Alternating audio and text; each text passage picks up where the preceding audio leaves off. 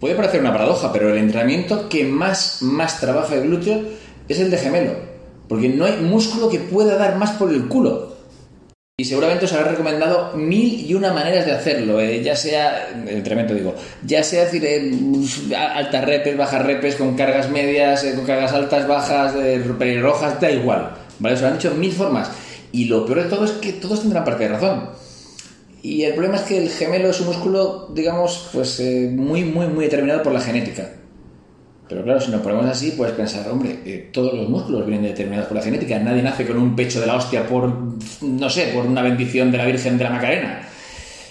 Pero el gemelo es especialmente cabrón, porque digamos que es esta limitación, digamos que eh, uno tiene una buena estructura de gemelo o una mala estructura de gemelo, pues sí, por, la Virgen de la, de la Macarena. Tengo una anécdota, eh, para variar. Eh, en Alicante, una mujer que, bueno, está en la puerta de, Mercadona, en el centro de Alicante, pues pidiendo, pidiendo limosna, eh, ¿de acuerdo? esta mujer tiene, un, digamos, una, voy a decir, pues una cantidad de hipocitos, un sobrepeso muy severo, ¿de acuerdo? Si vamos sus gemelos es algo espectacular, o sea, algo de que yo no había visto en la vida. Unos gemelos estilo, mm, ya digo, Dorian Yates, estilo Mike Matarazzo, esto es con todo, eh, con todo el sobrepeso que conlleva eh, su estructura, luego tiene unos gemelos rayados, eh, con fibras, con separación entre el gastrocnemio y los... Bueno, una verdadera burrada, una verdadera burrada, definidos con, con, vascularidad, o sea, algo increíble. Entonces, es cierto que esta gente existe, o sea, hay gente que, tiene unos, unos, gemelos que de sentarse en una silla, o sea, se sientan en una silla y ya se desarrollan. Pero ¿cuántos, cuántos son así?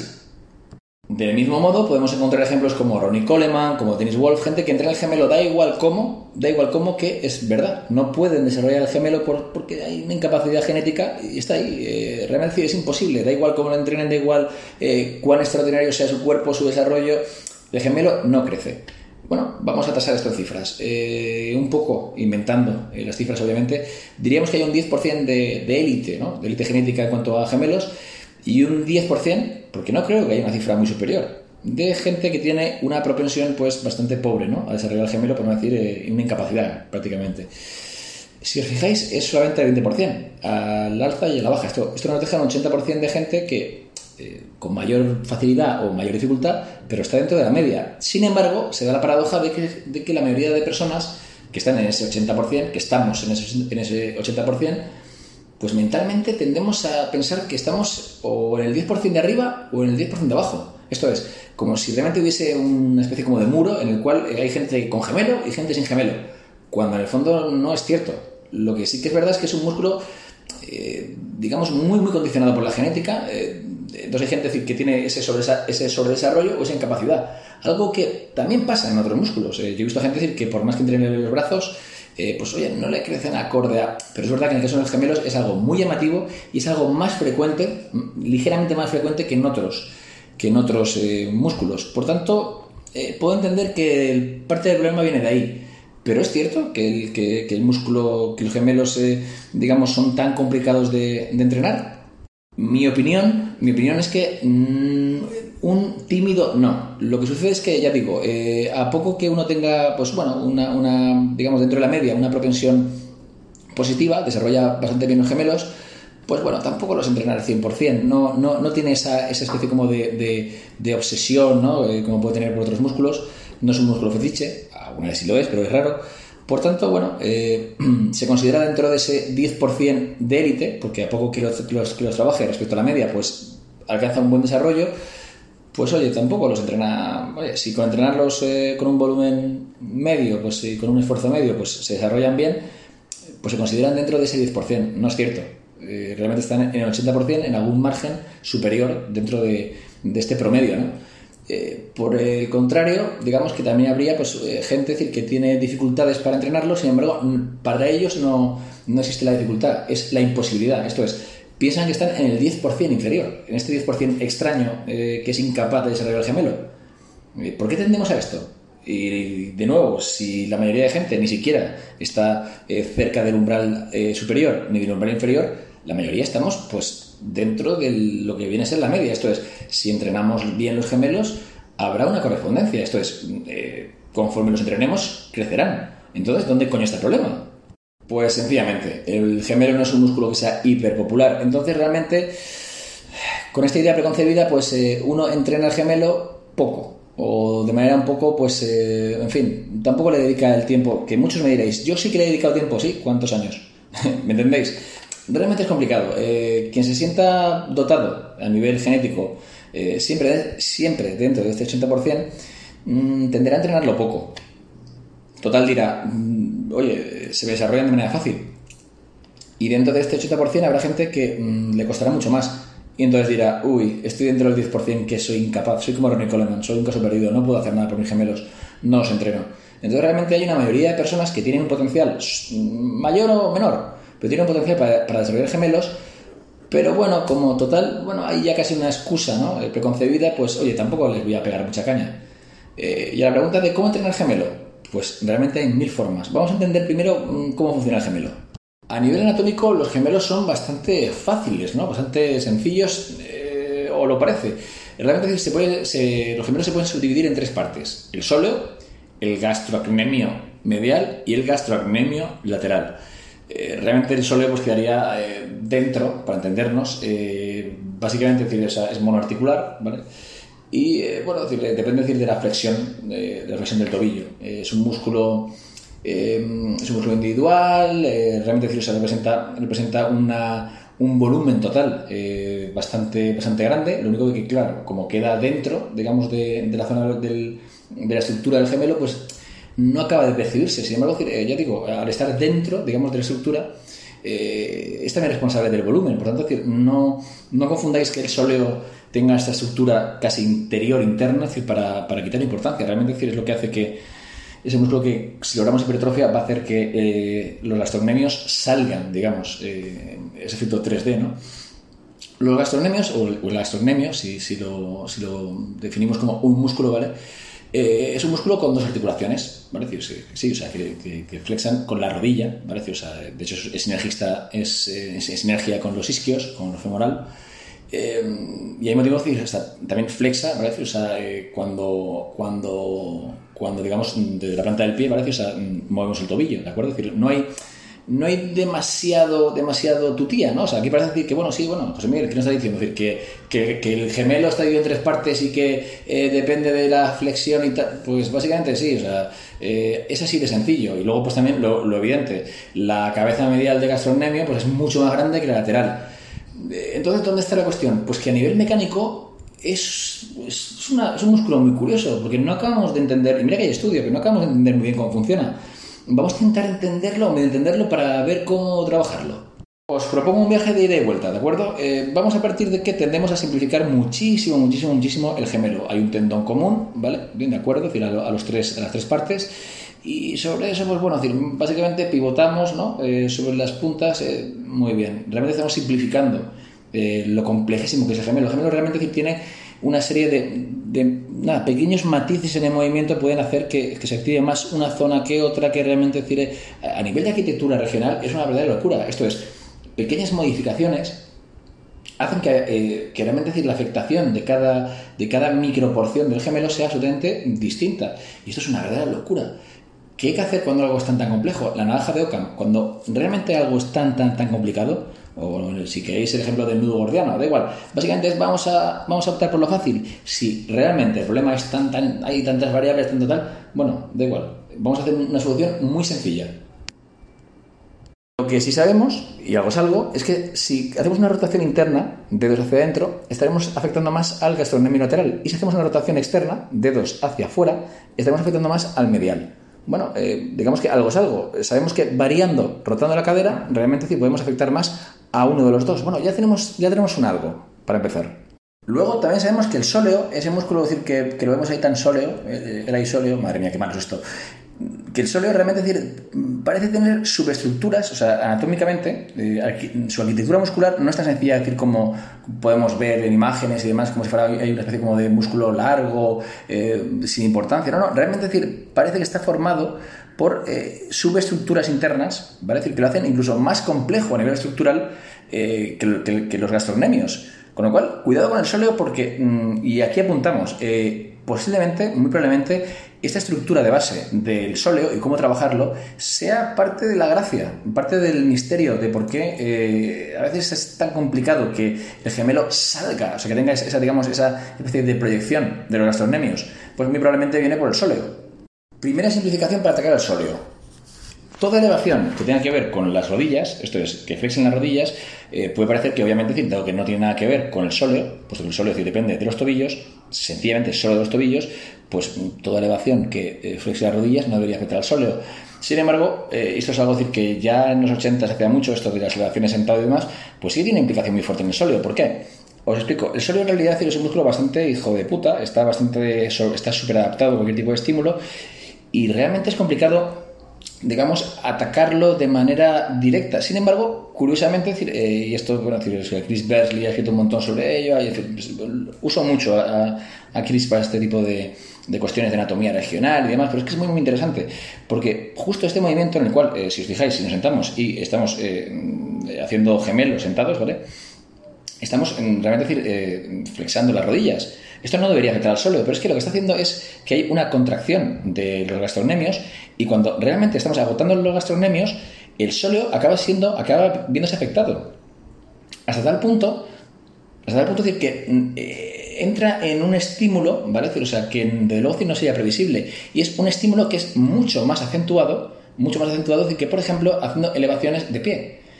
Eh, curioso, esto es, eh, hemos dicho que el sóleo solamente, solamente, decir, eh, al ser, digamos, eh, mm, digamos un músculo que solo reacciona ante, los, ante la flexión de tobillo, pues bueno, parece lógico decir que lo más normal es estimularlo pues, de pie, ¿no? moviendo los tobillos. Sin embargo, sin embargo esto no es así. Esto es, el sóleo trabaja mucho más y mucho, de manera mucho más agresiva cuando flexamos las rodillas. Y en principio no tiene lógica, porque al flexar rodillas no estamos implicando el sóleo. Pero es que no es así. El sóleo funciona mucho más, mucho más, eh, digamos, de manera mucho más agresiva cuando estamos afectando a gastrocnemios. O sea, cuando afectamos a los gastrocnemios, eh, flexión de rodillas, ¿vale? Y tobillos y rodillas, realmente el sóleo llega a un momento en el cual eh, parece más afectado tanto por el movimiento excéntrico como por el movimiento, decir, activo o de contracción. Eh, esto es, es un poco curioso. Eh, cuanto más hacemos un movimiento más complejo, esto es, cuanto menos atacamos directamente el sóleo o buscamos afectar directamente al sóleo, más se afecta.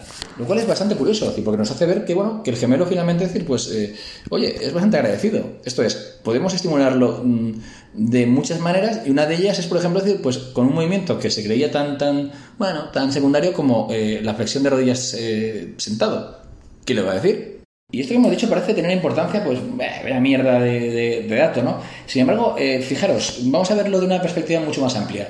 ¿Qué nos está diciendo esto? Pues eh, si juntamos este hecho eh, con otra serie de, de, estudios y de experiencias en los cuales el gemelo tiene una, un desarrollo, un estímulo muy superior muy superior cuando es eh, ejercitado, es activado mediante, digamos, eh, acciones como, por ejemplo, eh, caminar en una pendiente o, por ejemplo, decir, o, descender una pendiente, esto es caminar por el campo, por ejemplo, decir, a gran, a gran velocidad, o, digamos, ejercer una serie de, digamos, de movimientos donde hay una tensión continua.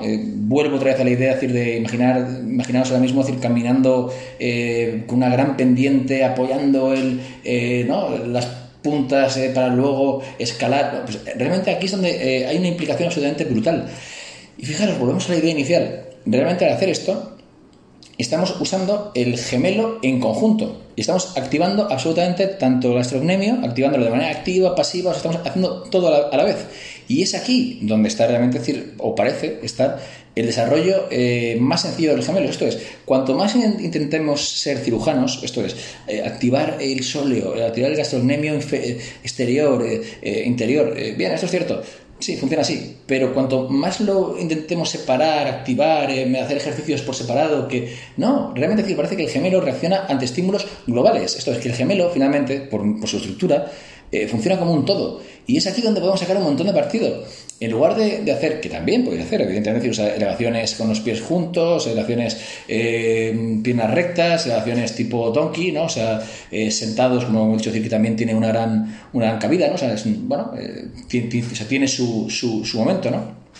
Las elevaciones sentado, pero también eh, pendiente arriba, se pueden hacer un montón de ejercicios creativos. Eh, eh, por ejemplo, el, el, típico movimiento decir, que, he visto hacer y me, me, llama mucho la atención para gemelo es el paseo del granjero, pero de puntillas, ¿no? Intentando por eso que realmente el, el apoyo vaya, vaya cambiando. Esto es, conforme avanzamos, realmente decir, la punta del pie ¿vale? o sea, va cambiando, porque obviamente la pisada no es perfecta, entonces pues tendemos a hacer una pisada más, más, más abierta, otra más cerrada, eh, eh, un pie finalmente no soportamos la tensión y eh, tocamos con la planta el suelo, recuperamos la posición.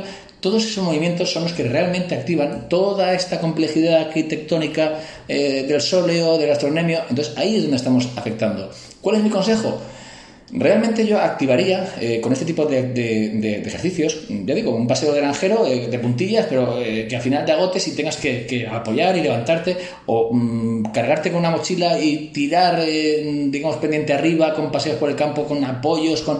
Y luego, ya, ya, digo que esto parece como muy fácil, pero claro, quien tiene un campo y luego se va... Bueno, pues una pendiente, digamos, simplificarlo, ¿vale? Pero ese tipo de movimientos tan complejos, tan y luego, eh, una vez se ha activado, una vez se ha agotado, una vez, vale, pues en este momento, en este momento entraría, entraría en juego eh, la posibilidad de poder eh, irnos a un trabajo específico. Aquí, una vez que ya hemos trabajado de manera tan compleja, el trabajo específico concreto eh, de gastronomía, de elevación donkey, elevación aquí es donde realmente, una vez que ya se ha activado, que ya se ha agotado, ya tal, pues quizás este tipo de entrenamiento sí que funciona.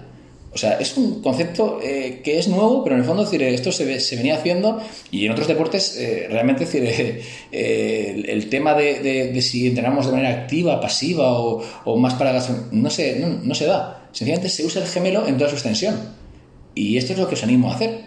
Que entrenéis el gemelo pues como se ha concebido, es decir, para poder hacer mm, este tipo de movimientos. Básicamente, yo lo resumo en esta imagen. Subir una pendiente con piedras y demás apoyando tal, una pendiente subirla, sencillamente, es decir, eh, una pendiente hacia arriba e intentando eh, escalar, digamos, eh, apoyando con dificultad, eh, flexando rodillas, flexando tobillo, apoyando eh, cada vez de una manera. este sería el movimiento donde realmente todo el gemelo en conjunto se estimula y desarrolla. Luego está el tema de, ¿verdad? de la falta de irrigación. El gemelo es un músculo que tiene muy poca irrigación sanguínea y además, bueno, hay ciertos estudios que parecen indicar que podemos hacer eh, fight fight with fire, esto es, eh, al fuego con el fuego, esto es, si el gemelo tiene cierta incapacidad para irrigar sangre, ¿no? Y esto parece ser que es más, eh, la gente que tiene gemelo pues pobre, digamos, esto que decíamos, insuficiencia, pues parece ser que también tienen cierta insuficiencia sanguínea. Bueno, pues parece ser que el blood flow restriction, ¿vale? es decir, la oclusión en los gemelos, pues puede generar una sobrecompensación, esto es, cuando retiramos las bandas realmente producimos un, lo que dice, un reflujo, ¿no? O sea, sé que suena horrible, pero eh, digamos esa, esa, esa, sobrecompensación que hace el cuerpo, digamos, eh, después de la obstrucción, pues ¡boom! Toda esa sangre que entra eh, de golpe en los gemelos, pues podría tener un efecto muy, muy positivo en aquellos que tienen dificultades para, eh, digamos, tener una, una irrigación sanguínea. Y si lo pensáis, tiene todo el sentido del mundo. De manera natural, no tenemos irrigación sanguínea, ¿de acuerdo? Muy bien. Mm, bueno, bloqueamos. Esto es, si, si tendríamos que tener un 100% de, de, irrigación y por naturaleza tenemos un 50%, pues bueno, vale, pues, eh, pues esto explica en parte porque tampoco tenemos eh, mucha alimentación de fibras, ¿no? Eh, que sí, que podemos irnos a todas las cuestiones de, de, de que si las fibras musculares del, del, del gemelo, em, digamos, son de, contracción lenta, predominante, em, si, que, tienen, digamos, una activación de umbral, digamos, una activación más complicada, eh, todo está muy bien, eso ya lo sabemos, ¿vale? Pero eso es algo que, digamos, es muy difícil de controlar. Sin embargo, el tema del flujo es muy fácil. Si hemos nacido con un flujo sanguíneo muy pequeño eh, o más pequeño de lo normal, eh, pues quizá, eh, oye, hacer una oclusión y reducirlo del 50 al 40, pues tampoco signifique gran cosa. Sin embargo, luego, al quitar las bandas de oclusión, se produzca un, re, un reflow, o sea, un reflujo, ¿vale? decir, de, de, sangre que supere con mucho ese, ese 50 inicial. Entonces pasamos a tener más sangre irrigando, ¿vale? O sea, es como una sobrecarga de sangre en los gemelos. Eh, ¿Esto es súper eficiente y sabemos 100% que no? Pero bueno, dentro de todas las herramientas que tenemos, es una más.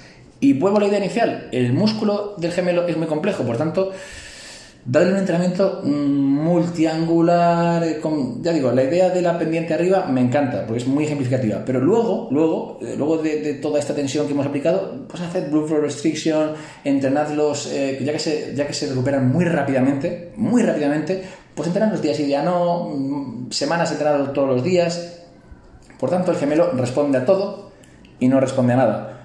Pero dando, dado que podemos elegir, pues vamos a intentar que responda a todo.